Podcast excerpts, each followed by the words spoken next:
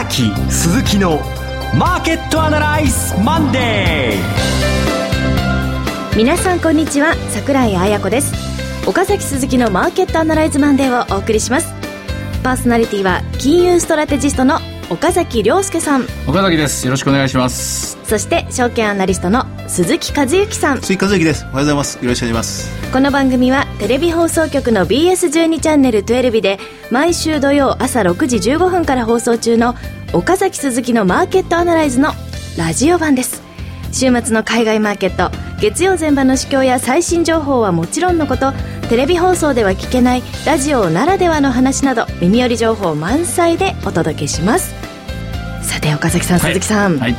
来ましたね。来ました。ついに来ました。長らく長らくお待たせしました。何が来たええ、何が来たかというと、うん、1万5000円です、ね、1万5000円ですね、はい、えー、ちょっと、えー、ここ数週間ね、えー、やきもきもきさせたかもしれませんけどやっと歯車が噛み合って動き出したと。やっぱりジャネット・イレンさんが、まあ、あのちゃんと正式に表に立ってから、はい、カチッとこう歯車が噛んできたなと、うん、で雇用統計も発表されてと。で日本の第二四半期の業績も大体発表されて、まあよくそんなにね手放し喜べるほどよくはなかったけどしかし確実に下には切り上がっていることも確認されましたからね、はい、また一歩前進したっていう感じじゃないでしょうかね。先週は1週間5日間の立ち会いのうち4日間大きく上げて、うん。はい、マイナスの日が1日ありましたが、うん、それも日経平均と21円安。非常に小さい下げに終わりました、うん、えー、1週間で6%日経平均が上げるという状況ですが、あのー、まあ、喜んでえー、いいのかもしれませんが、うん、まあ、喜んでばかりもいらない。そうです、あのー、まずなぜじゃあここまで一気に吹っ切れたか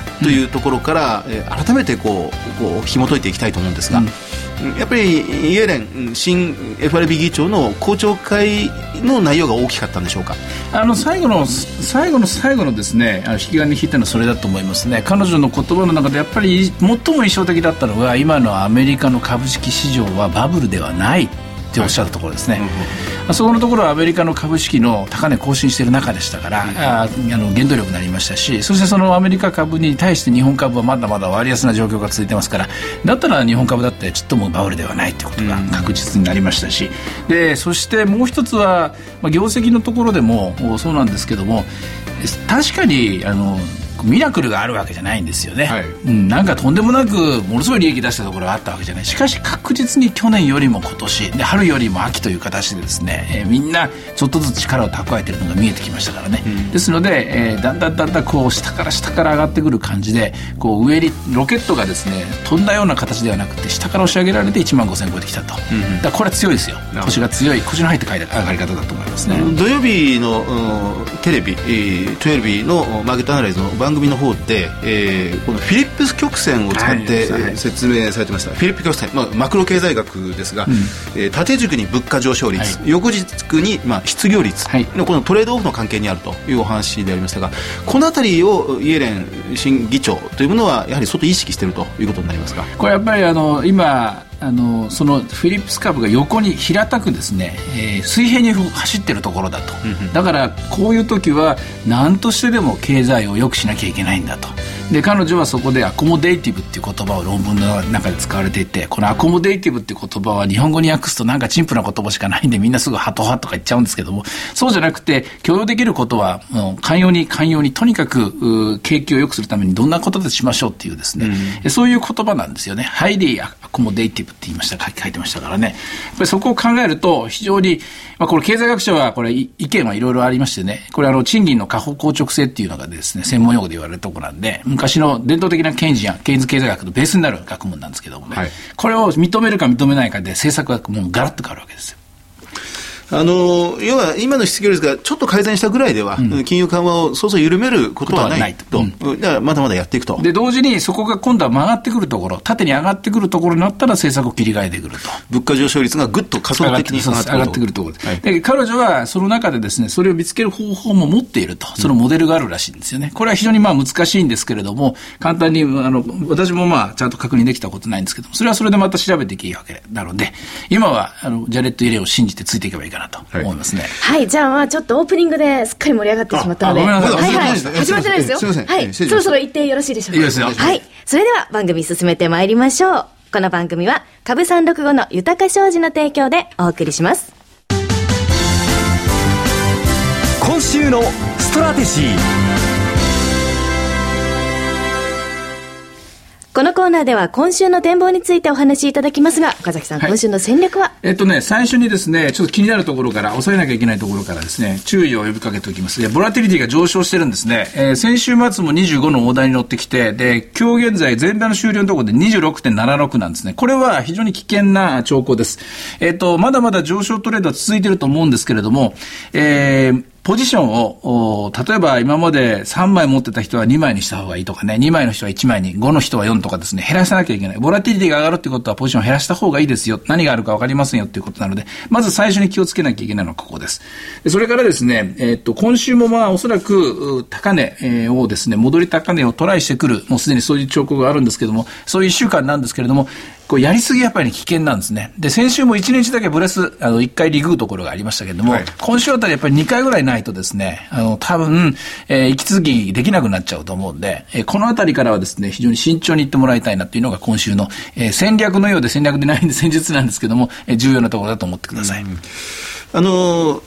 先々週、うん、あるいはもうちょっと前、えーまあ、2週間いけるというとなかなかちょっと行きそびれてたような、えー、状況の時に、とりあえずは日経平均1万4800円、うん、まあ、そこで上値が1回抑えられるだろうというふうに見ていたら、でいきなり来て、いきなり来て1万5000円を一気に突破してしまったという状況で、そうすると、上値の目標は、やっぱりもうちょっと、一回、高いところ見ていた方がよろしい。見ちゃいましたね。これでもう1万5000円台後半というか、実質的にはもう1万6000円ターゲットにもうみんな思ってますから、早く行きたくてしょうがないんですけれども、しかし、これ、これ、行けば行くほどですね、逆にこう、リターンの後のですね、リスクっていうのが出てきますから、リバーサルっていうリスクがありますから、で、利食いが入って時大きくなりますから、やっぱり、ある程度ですね、あの、あの、まあ、ジグザグっていう動きをしながら上がってた方が、その方が安心できると思いますね。これなんでみんなその高値を見てるのに、ボラティリティ上がっちゃってるんですか？あの、逆に予想外の上昇なんですよ、これ。予想した通りの上昇であれば、これ、ボラティリティ上がらないです。で、予想外の上昇っていうことはですね、これ上がっちゃ困る人が今すごく多いわけです。上がっちゃ困る人っていうのはですね、売ってる人であって、で買ってない人であって、あるいはもっと空売りをしてる人人であったり、あるいは1万5千円からコールオプションっていうのがですね、すごく売られてるんですけどね、これなんと1万6500円まですっごいコールオプションが、の売りが溜まってるんです。これが全部踏み上げられる可能性があるんです。しかし踏み上げられるっていうのはこれあくまでですね、仮需みたいなもんですからね、本当の需要、本当の投資家の買いじゃないですから、その後、それがついた後、一気にまた下がるケースがありますからね、あの、6、5月の23日はこういうパターンだったんですね。うん、踏み上げられて、あの、ドカッと落っこちゃっていうパターンなんで、同じ失敗を繰り返したくないので、ここはちょっと慎重に見た方がいいと思いますね。まだ、あのまあ、土曜日の番組でもありましたが、えー、5月ほど長期金利は上がっていない。その通りです。えー、5月ほどボラティリティも上がっていないんですが、まはい、まあ、ただ足元ではそういう兆候が見られる。ボラティリティはちょっとそういう兆しが見えてますね。なるほど。じゃあ1万6000円を目指す、いよいよ5月の高値トライという動きに入っていく路線には乗ってるんですが、その間にこうジグザグがあると。あると思いますね。いうところでしょうか。はい、えー、スキューまでは慎重にいった方がいいです。もうここからあと3週間切ってきましたからね。はい、あの、12月切りの先物ですけどね、えー、これがまあ、最低取引がどれぐらい増えてくるか、また金曜日まで増えてるみたいですからね、うん、29億株っていうのは一つのメルクマールだと思いますね。あ、そうそうそう、その最低取引も29億株、5月の時はそこまで膨れ上がって、えー、今回は20、まあ、今26億超えてきましたね。13日現在ですから、多分、あと木曜、金曜でまた増えてると思いますから。S q を意識するような時間帯になってくると、やはりそのあたりが気になってくる気になってくると思いますよ。ということになりますね。はい、はいそれから、もう一度今度あの、物色動向なんですが、うん、まあ、金曜日もそうでした。それから、まあ、今日も、まあ、午前中、まあ、週明け月曜日、一回利食い売りから入るかなと思ったら、すかさず日経平均も、現物株も切り返してきたのですが、えー、上昇セクターが、このトピックス33業種で見ると、このその他金融、うん、値上がりトップがですね、はい、それから証券、えー、保険、銀行、まあ、ちょっと飛んで不動産という、まあ、その金利敏感株が今先行して走っているという状況であります。うんええ、まさにアベノミクス相場、丸1年経って、アベノミクス相場1年のスタートの頃のような物色動向になってるんですが、このあたりはいかがでしょうか？やっぱりまたこれ何度も繰り返す、あの、え形を変えて同じ構造でもう一回繰り返すというパターンですよね。メタモルフォーゼが起きてるっていう感じですよね。日本株っていうのはまだまだ業績相場までの時間あると思いますよ。あの業績相場欲しがる人多いんですけども、はい、アナリストとかでですね、はやっぱり業績のいいものは買ってほしいと思うでしょうからね。えしかし、簡単に業績相場に行く前にですね、あの、まだまだ金融相場が続くと思います。これだけ金融緩和で、えー、40兆ぐらいお金を増やしてますからね。あの、まあ、たまたま、まあ、マーケットが明るくなってきたということもあるんでしょうが、まあ、この土曜日、日曜、日本経済新聞には、えー、企業業績の、まあ、集計値ですね、4、9月の決算が、まあ、1500社近くもうすでに発表になりましたので、えー、出ておりましたが、上場企業の経常利益は40%以上増えた。うん、42%増えた。で、日経平均1万5000回復で、まあ、相当日本企業の稼ぐ力が回復しているという評価が出て、はい、で、一方では、この、大学生の就職率が、うん、就職希望率、まあ、会社に入りたいっていう人が8割近くに達して、はい、久しぶりに相当増えてきた、うん、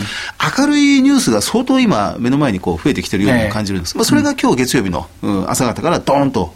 株価吹き上げた要因にもなってるんでしょうが、実体経済がついてきて、まあ、でもまだ業績相場にはもうちょっと時間がかかるというところなんでしょうね。だけど、この上げ潮の勢いで一気にですね、今までのダークな部分を、ダーティーな部分を全部払拭してほしいですよね。この就職、就業とかですね、就職とかのブラック企業がどうしたとかですね、はい、あの正規雇用、非正規雇用の問題がいろいろありますけれども、やっぱりね、あの、労働力って大事なんで、うん、結局、やっぱり質のいい労働力をですね、集めた企業が勝たなきゃいけないわけなんですからね。あの、この回のこの上げ潮で1万5千とか、景気の4割の経常益増とかですね、ここ1年、2年の間にガラッとですね、経済構造、一切合切変わってくれたら、アベノミクス、本当の意味で成功ですよね。それがまさにもう今、2年目がスタートしてますが、そのあたりが非常に大きなポイントということ、だと思いますよ、やっぱりあのあの、まあ、学生たちに文句を広く開放して、でちゃんとどんどんどんどん積極的に採用していく、うん、でそれもまともな仕事を開放して、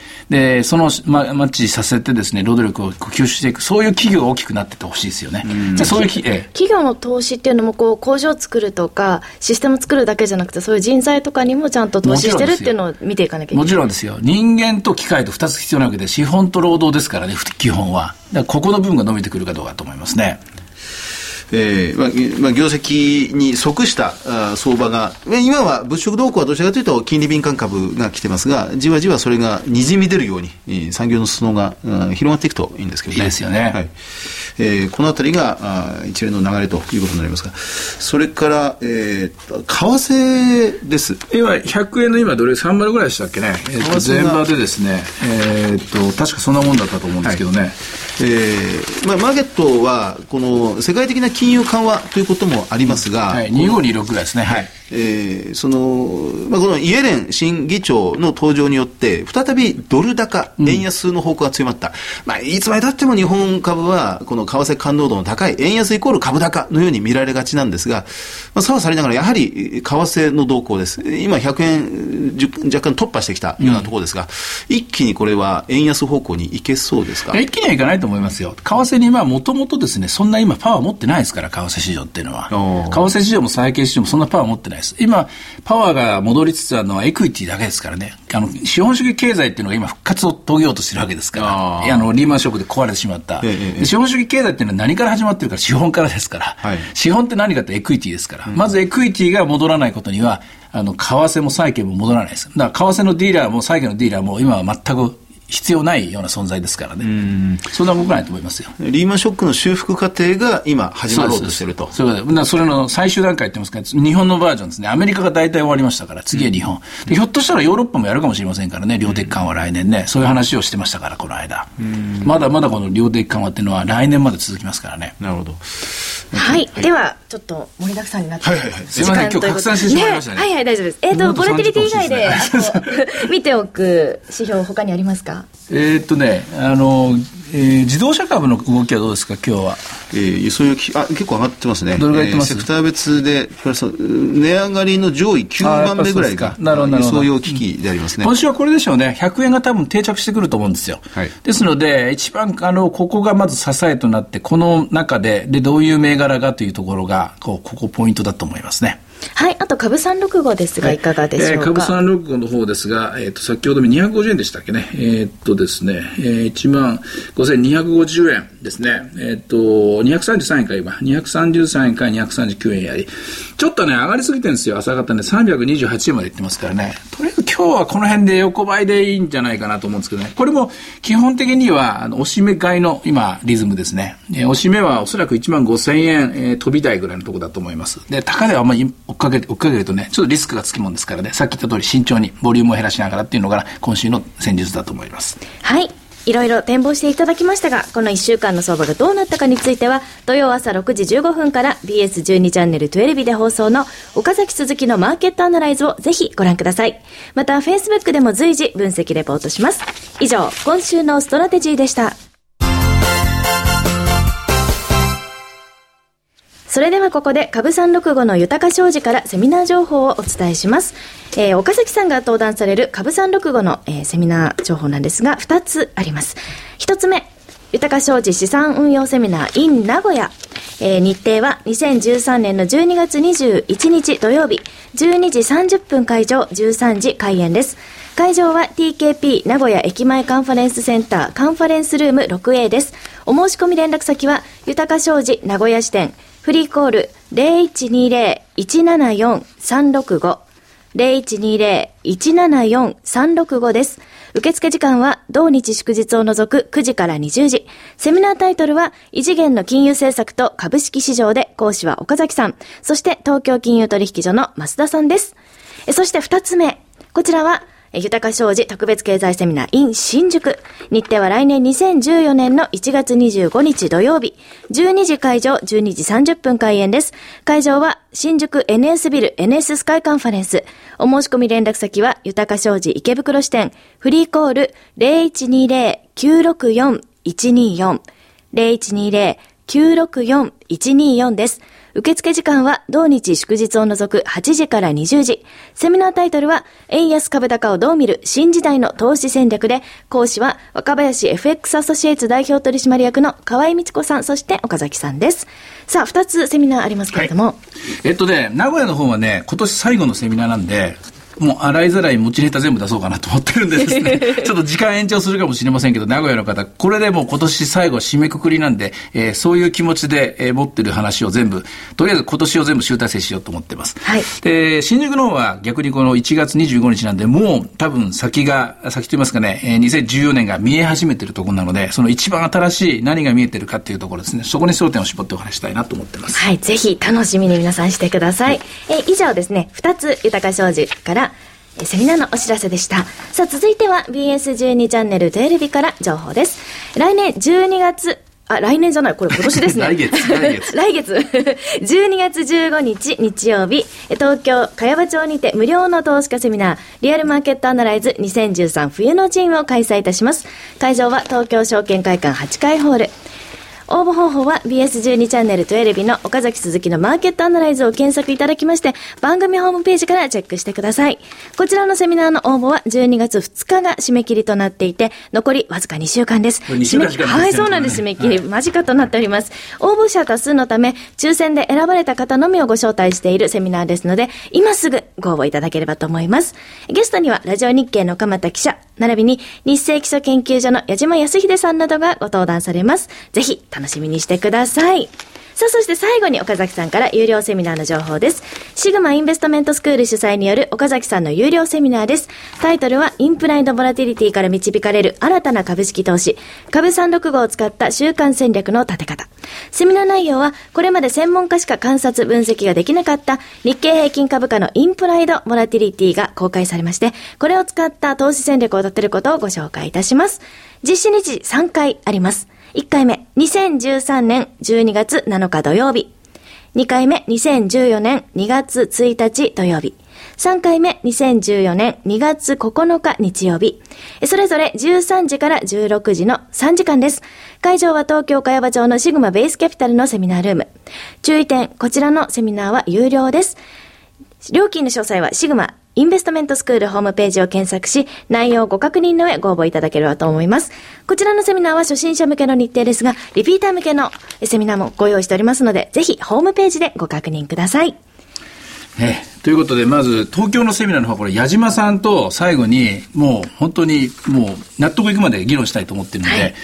これ2年目のアベノミクスでどれぐらいの確率で成功してくるのかというところがテーマになると思うんですけども、あの、矢島さんお忙しい中もう無理やり、えー時間を割いてもらってですね、えー来てもらうので、み来てもらうことが決まったので、ぜひ皆さん、あの、生でお話を聞いてもらえればいいかなと思います。はいあとそれからあの、インプライドボラティリティのセミナーはですね、これもう、もう皆さん、多分もう気がついてると思いますけど、私の戦略はこのインプライドボラティリティと相場、スポットのレートの変化ですね。これを2つをマトリックス的に読むことできあの立ててるんですけども、それを伝授したいと思いますので、えー3時間びっちり厳しいと思いますけども、拷問のような時間になるかもしれないけれども、多分3時間後分かってもらったらですね、あとエクセルのシートもお渡ししますので、自分でも、あ、岡崎さんこうやって戦略を立ててるんだなっていうのが分かると思いますので、ぜひ、あの、興味があったら、このまずホームページを見てもらえばいいかなと思います。はい。以上、セミナーのお知らせでした。Follow up Analyze このコーナーでは先週放送の BS12 チャンネル 12B 岡崎鈴木のマーケットアナライズについてお二人にレビューしてもらいます。はい1年間の振り返り。はい。KDD、え、あの時は何でしたっけ？えっと、そうかそうか。あの、いろんなスマホの話とか、あの、そういういろんな盛りだくさんでユニークなところを話したんですよね。そうですね、あのー個々の銘柄で、まあ、新興市場もそうなんですが、1年間で、まあ、特に上がった銘柄、下がった銘柄、まあ、それぞれ見てきたわけですけど、新興市場では、1年トトータルすると、22倍になったような銘柄もあるんですね。で、まあ、東証一部だけ見ても、7倍、6倍の銘柄も随分登場するという状況で、で、この、まあ、大化けしたという、その20倍とか10倍とかっていう銘柄は、ほとんどもう、まあ、言ってみれば、ボロボロの状態から、まあ、経済環境が変わったので、えーまあ、V 字型に回復した、業績が赤字から黒字になったという時に、株価が大きく上昇したということが、随分多かったですね。で、あの、銘柄としては、リストアップして登場はさせなかったのですが、あの、やはりしっかりしてたのは、例えば自動車のマツダ、7261であったり、あるいは富士重工7270のような、まあ、それ以前もしっかりしてましたが、そこからさらに、え